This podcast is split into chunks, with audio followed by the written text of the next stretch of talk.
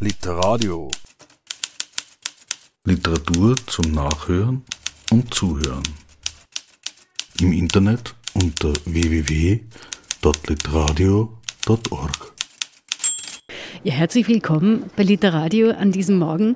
Mein heutiger Gast, der sich bei mir eingefunden hat, ich begrüße jetzt ganz herzlich Flora Esmala. Willkommen. Vielen Dank für die Einladung und hallo. Wir haben gerade festgestellt, das Buch, das uns jetzt beiden vorliegt, ist so druckfrisch, dass es erst die nächsten Tage in der Buchhandlung zu kaufen sein wird. Umso schöner, dass wir uns jetzt treffen und darüber sprechen können. Die Zeitforscherin, so der Titel des Romans, der bei Müre Salzmann erschienen ist. Tja, die Zeit bzw. keine Zeit haben ist ja in unserer Gesellschaft so etwas wie ein immaterielles Statussymbol, kann man fast sagen. Oder jeder hat Stress, jeder hat es eilig, jeder ist äh, unter Zeitdruck.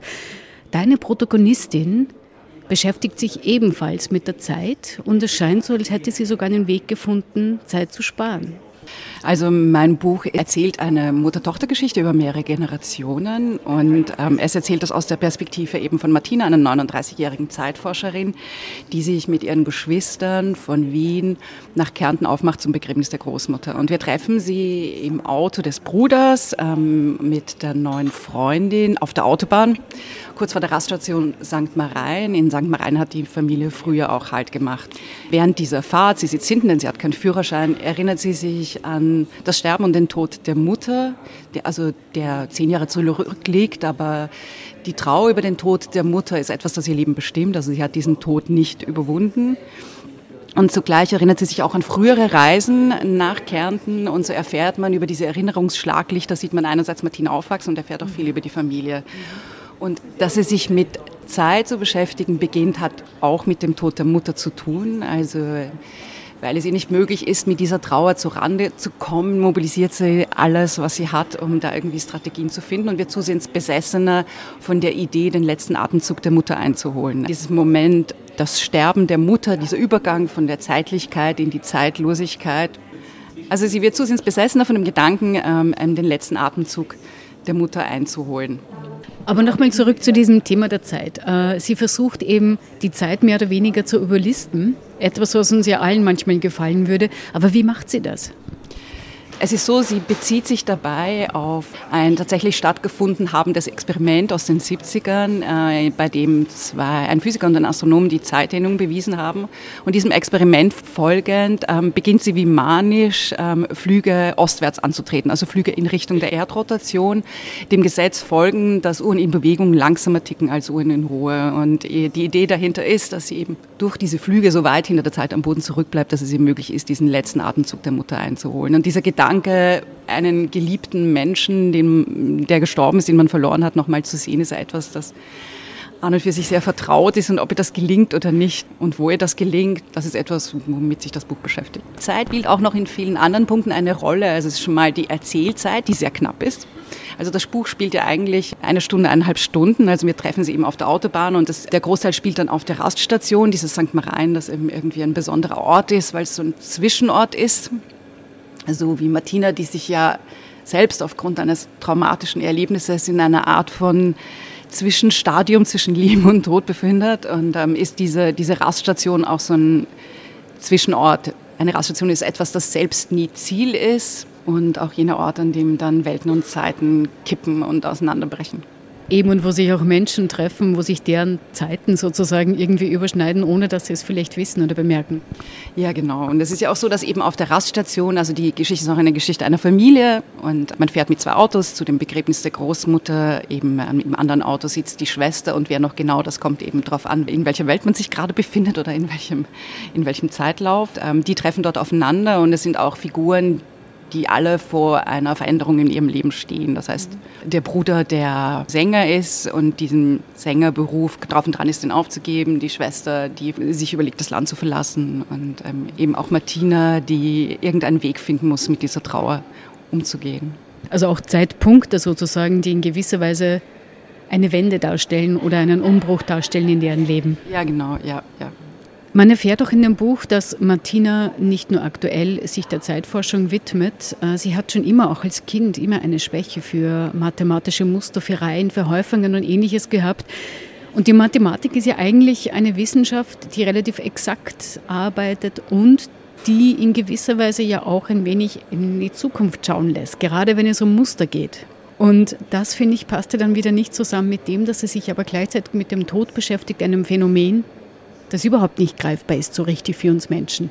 Vielleicht ist es mal ganz interessant, sich Martina als Figur anzuschauen. Also Martina ist ein besonderes Kind, weil sie eben ähm, eine besondere Begabung hat, die aber nicht nur mathematisch ist, sondern ihre Begabung ist einigermaßen unbestimmt. Also sie entwickelt schon sehr früh diesen Febel für Reihen und Muster und das greift tief in die Erzählstruktur ein. Also dieses Reihen und Muster aufspüren ist etwas, ähm, ist eine Art, wie Martina die Welt sieht und das ähm, zeigt sich im Roman etwa zum Beispiel durch die Zahl 2. Sie ist die Zweitgeborene, sie hat den zweiten Vornamen, er der zweite See, der eine wichtige Rolle spielt, weil er so ein Sehnsuchtsort der Mutter ist. Es gibt die zwei Martinas in den zwei Welten. Also das ist zum Beispiel eines der Muster. Dann gibt es das französische Muster und mehr. Aber Martina begeistert sich ebenso sehr für Geschichten, also die, die Grenzen zwischen dem, was real ist und was nicht verschwimmen bei ihr sehr früh. Und dieser unbestimmten Begabung folgend studiert sie auch zunächst mal alles, also von A wie Astronomie bis V wie vergleichende Literaturwissenschaft und findet dann ihren Halt in der Physik, wobei sie ein gewaltiger Übergriff von Studienkolleginnen zwingt, dieses Studium abzubrechen. Und dieser Übergriff bringt sie dazu, dass sie sich eben selbst als Schrödingers Katze sieht und in diesem Zwischenzustand zwischen Leben und Tod ist. Und wer zugleich lebendig und tot ist, ist nicht real dieses Trauma bewegt auch, dass sie sich zusehends zurückzieht und soziale Phobien, die sie hat, halt verstärkt werden und nochmal ein Moment, der sie mehr und mehr in die Isolation treibt, ist dann halt der Tod der Mutter, die ihre wichtigste Bezugsperson war. Und eben aus diesem Katzenzustand herauszukommen, flüchtet sie sich in die Idee der vielen Welten-Theorie. Das heißt, sie erfindet sich diese zweite Martina in der anderen Welt, sozusagen, die dann all das erreicht, was sie nicht hat, die Astronautin wird und eine Tochter bekommt, die eine ganz, ganz besondere Eigenschaft hat. Ja. Die Physik ist ja schon angesprochen. Auch die Quantenphysik mehr oder weniger, weil wenn du sagst, wenn man nicht lebt, ist man nicht real. Und in der Quantenphysik ist es ja tatsächlich so, dass Dinge zwar bestimmbar sind. Sie sind wahrscheinlich vorhanden, aber solange man sie nicht beobachten kann, solange man sie nicht sehen kann, sind sie nicht existent. Und dadurch ist ja die Quantenphysik eigentlich schon eine Erweiterung. Und Einstein hat ja damals schon die Zeitraumtheorie für, für relativ erklärt und hat gesagt, das ist nichts Fundamentales. Und mittlerweile weiß man ja aus der Physik, auch aus der Neurowissenschaft, aus der Evolutionsbiologie, aus vielen Disziplinen in der Wissenschaft, dass es tatsächlich Befunde dafür gibt, dass es da noch etwas anderes gibt. Dass es vielleicht nicht diese eine Zeit, nicht diese eine Wirklichkeit gibt, sondern viel mehr. War das für dich auch wichtig, das reinzubringen oder interessiert dich das persönlich? Ja, ich habe da schon recherchiert, ich habe mich da eingelesen, aber bei mir gibt es ja sozusagen dann diese Werfe, dass ich das mit Pathophysik verbinde. Also der Punkt ist, Pathophysik ist etwas, also die, die Heldendaten und Ansichten des Dr. Faustroll ist ein Buch, das bei mir schon seit 20 Jahren im Regal liegt und das ich immer wieder mal rausziehe, weil das Spannende ist, dass es eben an der Grenze von Wissenschaft und Literatur operiert. Das ist ja nicht purer Nonsens, sondern Scharia hat ja aktuelle wissenschaftliche Erkenntnisse da verbraten. Und was mich daran interessiert, ganz besonders, ist auch, dass es aufzeigt, dass auch Wissenschaft letztlich auf Sprache angewiesen bleibt und mit sprachlichen Bildern operieren muss. Und Schrödingers Katz ist es nur ein sprachliches Bild auch, das sich dann irgendwie verselbstständigt. Und besonders interessant fand ich eben, dass es, es gibt da eben diesen Kommentar, der diesen Heldendaten, diesem Buch eben angehängt ist. Und der ist ein Kommentar über die Konstruktion einer Maschine zur Erforschung der Zeit. Und das wird für Martina etwas, das sie leidenschaftlich verfolgt. Also diese pathophysischen Abhandlungen sind für sie auch eine Möglichkeit, die sie schreibt und den pathophysischen Gesellschaften, denen sie sich anschließt, beziehungsweise virtuelle Vorträge hält. Das tut sie ja dann auch auf dieser Reise, indem sie an so einem Vortrag zu schreiben beginnt. Das ist etwas, wo es eben möglich ist, ihre ganzen Leidenschaften, ihr Wissen einzubringen, die ja dadurch, dass sie das Studium nicht abschließen konnte, bleibt ihr eine wissenschaftliche Karriere verwehrt. Und das andere bei der Quantenphysik, was interessant ist, es existiert nur das, was wir beobachten und das ist ja ein genuin literarischer Zugang zur Welt. Also es, ist, es existiert nur das, was wir aufschreiben. Also das ist ja so ein, so ein Grundmuster und das ist auch etwas, die Beobachtung in die Wirklichkeit eingreift. Das heißt, die Beobachtung, es gibt, wir können die Welt im Internet nur unzureichend beobachten und verändern durch unsere Beobachtung die Wirklichkeit. Und das sind schon sehr spannende Gedanken und Wirklichkeitskonstruktion ähm, ist auch eines der großen Motive in diesem Buch. Vor einiger Zeit bin ich in Berührung gekommen mit einem Kognitionspsychologen, das ist Donald Hoffman. Und der hat zum Beispiel die Wirklichkeit, so wie wir sie erleben, als, eigentlich als User Interface beschrieben. Also das, was wir als Wirklichkeit wahrnehmen, was wir sehen, ist ein, lediglich ein User Interface, um mit dem agieren zu können, was eigentlich darunter oder dahinter liegt. Und das könnte man dann benennen, auch beispielsweise, wie es die Religionen tun mit Gott als Bewusstsein diese, diese Unbestimmtheit aushalten und diese Ungewissheit auswarten, ist etwas, was sehr schwer fällt. Das fällt im Leben schwer und diese Unbestimmtheit, und dann sind wir auch beim Tod, diese Ungewissheit, dieses Unbestimmte, diesen Tod aushalten, auch Krankheit, also die Krankheit der Mutter und dieses Sterben und dieses Leiden und ähm, ist ja etwas, das Martina auch nicht loslässt. Nicht nur das Kontrollierbare, sondern dass es keine Kausalitätsmuster gibt. Also konfrontiert mit Krankheit äh, erlebt man ja sehr oft, dass dann, ja, hättest du dich besser ernährt oder hättest du das besser gemacht oder dich anders verhalten oder im religiösen Kontext wurde ja Krankheit auch oft als Strafe gesehen für Verfehlungen.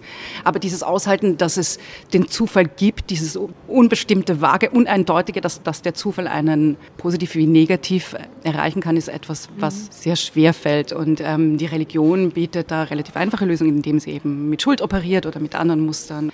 Was ich ja auch spannend fand, wir lernen ja in dem Text alle drei Geschwister kennen. Da gibt ja. es David, da gibt es Martina und Claudia. Und die drei treffen sich auf dieser Raststätte und sie reden dann zumindest Claudia und Martina über ein und denselben Moment aus ihrer Kindheit, der sie beide erlebt haben, aus der Vergangenheit, und erzählen ihn aber völlig anders. Und das ist für mich auch so ein Punkt, wo es auch um die Unterschiedlichkeit von Wahrnehmung geht. Äh, das belegt sich für mich auch dadurch, weil selbst wenn man so eng verbunden ist, biologisch verbunden ist, das gleiche nebeneinander stehend erlebt, nimmt es doch jeder anders auf. Und es geht ja auch darum, also in der Geschichte, und da werden wir wieder bei der Metageschichte, es geht um Mutter-Tochter-Beziehungen, wie sich das auch über die Zeit verändert hat. Und es werden im Wesentlichen schon geglückte Mutter-Tochter-Beziehungen beschrieben.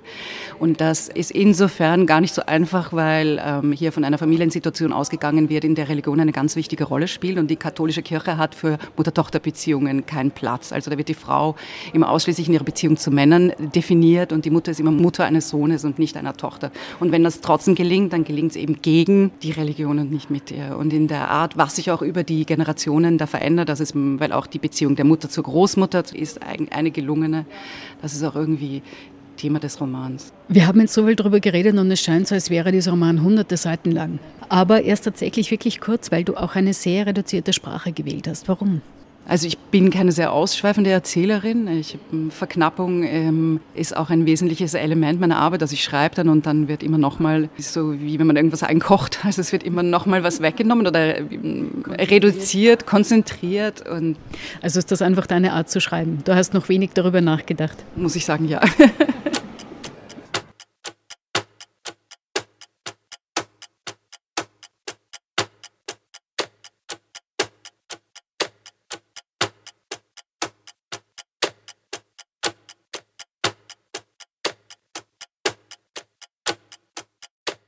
Vater hat das Einzelzimmer, in dem Mama starb, an Claudias Arm verlassen. Sie waren die Ersten, die gingen, ich war die Letzte. Kurz zuvor hatten zwei Pflegerinnen geklopft und gesagt, Mamas Leiche würde jetzt abgeholt, man müsse sie vorbereiten, ihr die Katheter entfernen. Zeit, sich zu verabschieden. Vater hat Mama auf Stirn und Mund geküsst, ich auf die Wangen, sie waren kalt, meine Lippen heiß vor Sommer, Aufregung und Schmerz. Dabei habe ich meine Hand auf ihre gelegt und als ich sie drücken wollte, gemerkt, dass die Totenstarre bereits eingesetzt hatte. Scheiße entfuhr es mir so laut, dass die beiden Pflegerinnen erschraken. Zu Recht, das Wort entweihte den Raum. Zumal Mama es nicht mochte, wenn wir Kraftausdrücke verwendeten und es sich selbst verbat. Tatsächlich habe ich sie nie Scheiße sagen hören. Mein letztes Wort in ihrer Gegenwart, denn auch wenn ihre Finger steif und ihre Wangen kalt waren, war sie doch noch gegenwärtig, die Luft schwanger von ihrem Atem, sollte eines sein, das ihr gefallen hätte.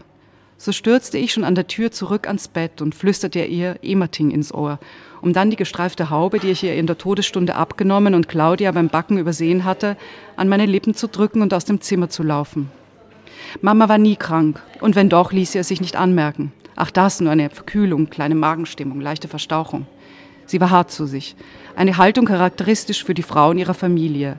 Wehleidigkeit kannte erst die nächste Generation, jedenfalls ein Teil davon, nicht Claudia, aber David und ich. Legendär die Tante, die sich bei der Arbeit im Garten mit einer Sichel in die Wade geschnitten hatte, in die Küche ging und sich die klaffende Wunde mit in Annika-Geist desinfizierter Nadel und Zwirn selbst zunähte. Die Geschichte beeindruckte mich so sehr, dass ich es nicht mehr wagte, die Tante anzusprechen. Als Jugendliche schien es mir kindisch, als Erwachsene unverschämt, sie darum zu bitten, mir die Narbe zu zeigen, und dann verunglückte sie. Eine Frage von Tagen, vielleicht höchstenfalls einer Woche, meinte die diensthabende Ärztin, mit der Claudia und ich uns auf dem Gang besprachen. Die Dosierung des Morphiums so hoch und Mama so schwach, dass sie vor zwei Tagen eingeliefert am Morgen des dritten nicht zu sich kam. Wenn er das ist, ich habe ein gutes Leben gehabt, hat Mama vor der ersten Chemo zu mir gesagt. Sie hat mit mir über den Tod, aber nie übers Sterben gesprochen. Ob sie nach Hause wollte, ich war froh, es nicht zu wissen, nicht verantwortlich zu sein für ihre Pflege, die Angst, ihr Leiden in den letzten Stunden durch falsche Handgriffe zu erhöhen. Wahrscheinlich wäre sie ohnehin nicht transportfähig gewesen. Damit wir rund um die Uhr bei ihr bleiben konnten, wurde Mama von einem Zweier in ein Einzelzimmer verlegt. Die Zusatzversicherung, die Vater für sie abgeschlossen und nie gekündigt hatte, wenn sie es vorschlug, das Geld könnte man sinnvoller verwenden, ermöglichte das. So wie zuvor bereits das Zweibettzimmer, die jüngere Bettnachbarin, die sich mühte, mir Mut zu machen, erzählte, sie sei vor einem Jahr in diesem Zustand gewesen und habe sich von ihren lieben Kindern umsorgt wieder erholt. Die Besuche in der Privatordination eines Chirurgen, der Mama dann nicht operierte, weil auch die dritte Chemo die Metastasen in der Leber nicht reduziert hatte. Ein teures Medikament nach der sechsten, für das die Gebietskrankenkasse nicht aufkam. Bevor ein CT bestätigte, dass auch die Lunge befallen war, Mamas Husten, trocken, tief. Ein Reiz, der bald jeden Satz unterbrach. Nach der Befundbesprechung kam sie zu mir. Vater parkte das Auto, wir waren allein, Mama in Tränen. Ich komme nie mehr nach Hause. Sie meinte nicht das Haus, in dem ich groß geworden bin. Obwohl ich mich schon beim letzten Besuch verabschiedet habe, ich würde alles so gern noch einmal sehen. Da habe ich ihr versprochen, ich organisiere einen Krankentransport und bringe dich nach Kärnten und einen Hubschrauber. Der fliegt uns hinauf zur Emertinger Alm. Wir landen beim zweiten See morgens gegen neun, gerade so früh, als wären wir gewandert. Tauchen unsere Füße ins kalte Wasser und folgen der Sonne das Ufer entlang. Und wenn du willst, singen wir. Mama hat gelächelt, sie weiß, ich kann nicht singen und mich umarmt.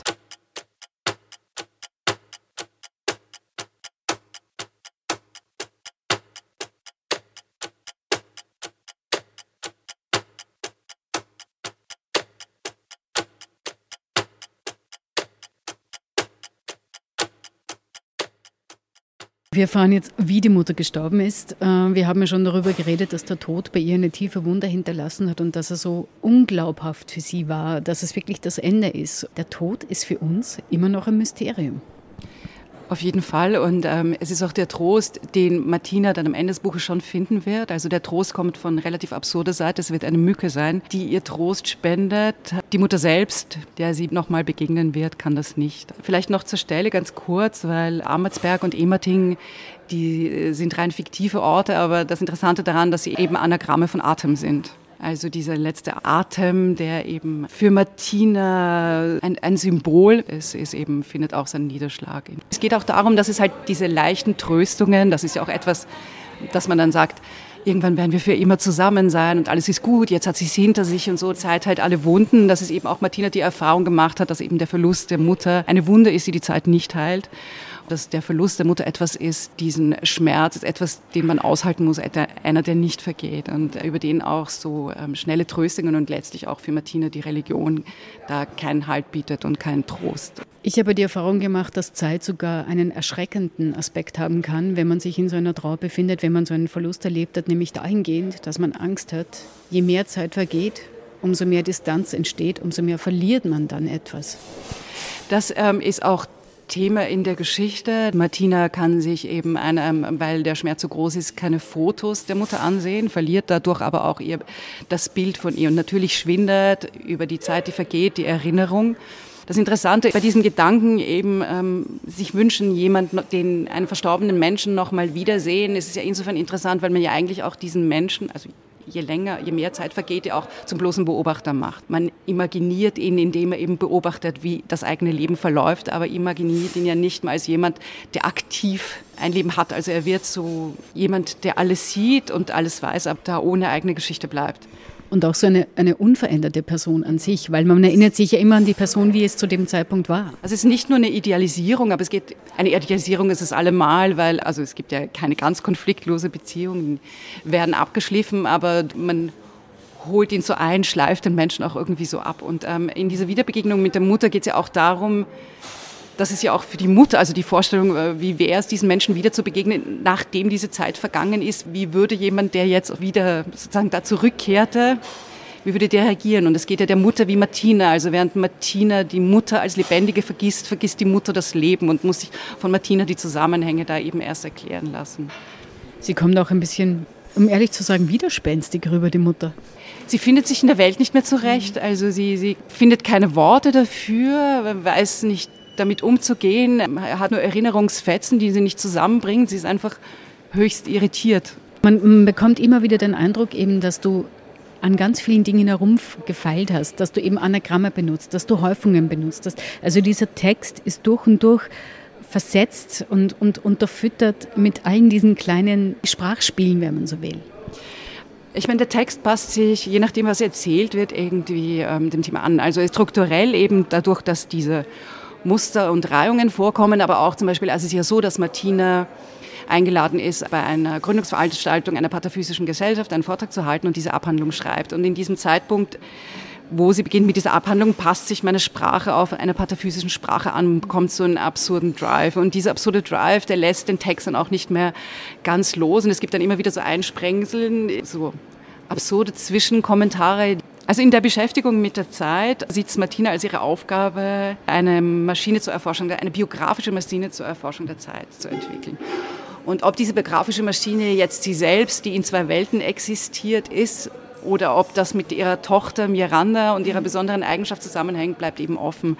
Aber diese Raststation als ein Ort, an dem nicht nur weil es ein Zwischenort ist, sondern weil es für Martina auch biografisch ein, ein entscheidender Ort ist. Sie hat dort auf den Toiletten das erste Mal ihre Regel bekommen. Es spielt in ihrer Geschichte als Frau eine große Rolle, aber auch familiär. Ja,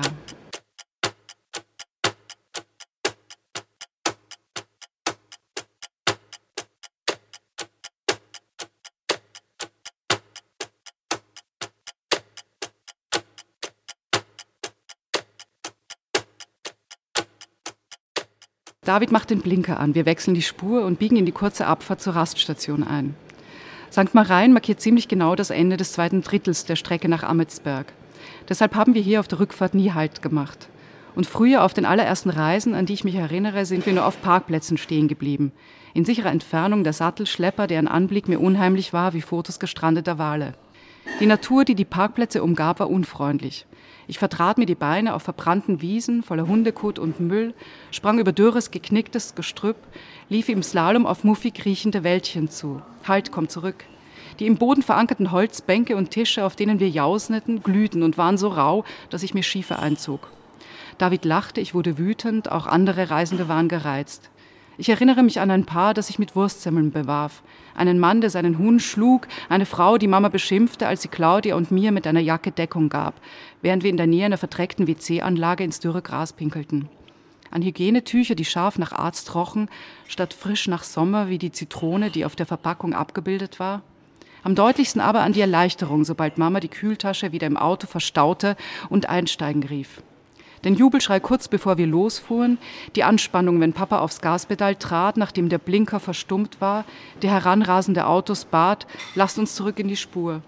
Wie ich mich schließlich zurücklehnte und eintauchte in das Gefühl, alles ist gut. Die Jahre der Parkplätze und Primzahlen, der Kindheit, in die alles gut wurde, das Leben eine Reihe, eng, eindeutig und verlässlich war, ein Parkplatz ist ja noch nicht einmal wirklich ein Platz, bloß eine Kurve, eine Ausbuchtung, die nur eine Richtung kennt, von A nach B, da hinein, da hinaus. Der Eintritt ins Alter der Raststationen, in dem die Zeit ihre Verlässlichkeit verlor, das Glück von einer festen zur variablen Größe wurde, die Strecke zum Kreis. Das dottergelb gestrichene Gebäude mit rotem Ziegeldach, das hinter der Tankstelle auftaucht, beherbergt ein Restaurant und einen Shop mit Trafik, in der die Eltern außer Zeitschriften noch Brief- und Rubellose kauften. Jedes Kind bekam zwei. Erst damit begann der Urlaub. Claudia gewann fast immer etwas, David manchmal, ich nie. Was mich als 10- bis 12-Jährige enttäuschte, als 13-Jährige begann ich mich darüber zu freuen. Mit 14 hoffte ich geradezu darauf, Nieten zu ziehen. Denn statistisch gesehen stieg mit jedem leider kein Gewinn die Chance auf den Jackpot. Aus der brieflos Schilling-Million wurden 100.000 Euro, aus den langen Familienurlauben kürzere Mutter-Tochter-Trips, die Pechsträhne hielt an. Das letzte auf dem Weg nach Kärnten erworbene Rubbellos, das Mama der 28-Jährigen schenkte, versprach als Hauptpreis monatlich 2000 Euro, ein Leben lang. Ich habe es nicht gezogen, aber immerhin erstmals 20 Euro gewonnen. Ich gab sie sofort für Zigaretten aus. Woher das Bedürfnis Zeiterforschender kommt, ständig etwas zwischen den Lippen haben zu müssen, Jarry hat mit seinen letzten Worten nach einem Zahnstocher verlangt. Ich werde der einst nach einer Zigarette oder aber einer biegsamen Zwischenraumbürste rufen und mich einer notwendigen Eigenschaft aller pataphysischen Instrumente zur Erforschung der Zeit erinnern, Elastizität.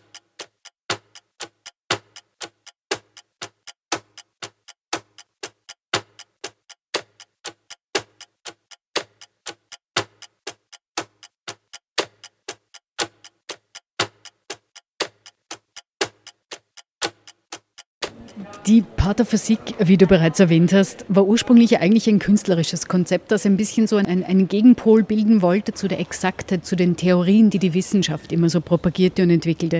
Ich würde das eben gar nicht so sehen. Also der, der Roman nennt sich auch neowissenschaftlicher Roman, aber ich finde, ähm, es wurde auch in der Kunst, habe ich das Gefühl, vor allem im deutschsprachigen Raum fast mehr rezipiert. Also für mich eben, was ich, was ich so spannend finde, das habe ich eh schon erwähnt, dass es eben die Sprache so in den Vordergrund rückt und äh, die Fragestellungen absurd sind, aber eben nicht ganz. Und ähm, der Roman schließt er auch, ähm, beziehungsweise eine der entscheidenden pataphysischen Fragestellungen oder eine, die besonders pointiert ist, ist eben die Berechnung der Oberfläche Gottes. Es ist nicht so, dass man da nicht zu einer Formel kommt, sondern man kommt zu einer Formel, die einigermaßen absurd ist.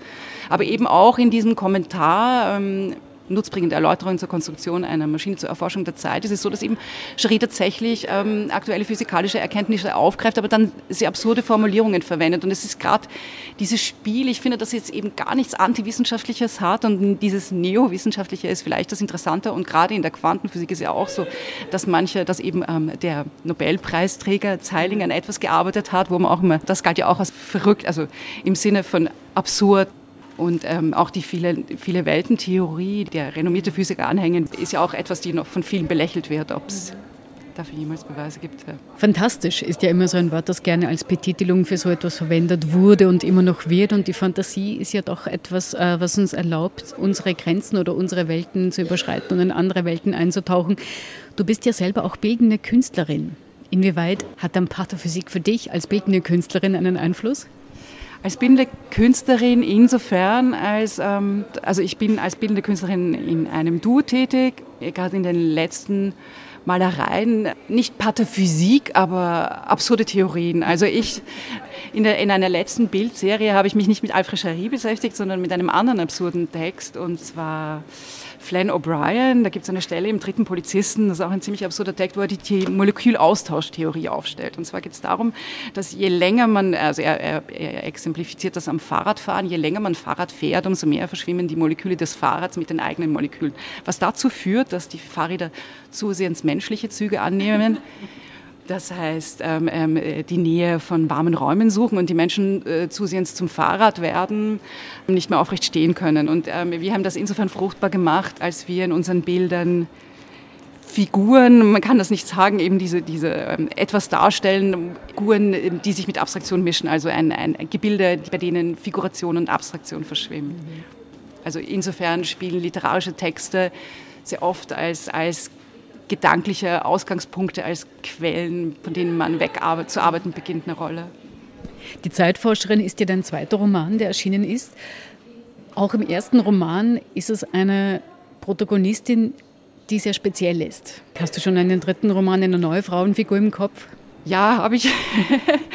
aber äh, noch ein bisschen vage. Bei mir ist es meistens so. Also ich habe bei Julie, aber auch bei dem einfach von, ich fange von verschiedenen Punkten an zu arbeiten und zu denken und irgendwann findet das dann zusammen. Ähm, beim ersten Buch, der eben eine feministische Konzeptkünstlerin in den Mittelpunkt stellt, war einer der Ausgangspunkte, dass es mich immer interessiert hat, einfach ein fiktives feministisches konzeptkünstlerisches Öwe zu entwickeln, das einer Künstlerin zuzuschreiben. Und dieses Ding war zuerst eigentlich eher als künstlerisches Projekt gedacht und dann haben sich, hat das mit anderen Ideen zusammengefunden und so wurde eigentlich dieses Buch draus. Und bei dem war es auch so. Es gab so verschiedene Momente, von denen aus ich an diesem Buch zu arbeiten begonnen habe. Eins war eben Pathophysik oder ein bisschen Einlesen in die wissenschaftliche Betrachtung der Zeit und andere war auch ein autobiografisches Element, ist eben Trauer um die Mutter. Und ja, beim nächsten ist es auch so. Ich bin noch an diesen Ansatzpunkten, wohin das führt, weiß ich noch nicht genau.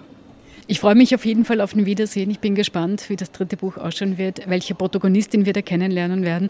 Die Zeitforscherin, der Roman, der bei Müre Salzmann erschienen ist. Vielen Dank, Flora Esmaler, für das Gespräch, für die Zeit und bis zum nächsten Mal. Vielen herzlichen Dank für die Einladung. Literadio. Literatur zum Nachhören und Zuhören. Im Internet unter www.literadio.org.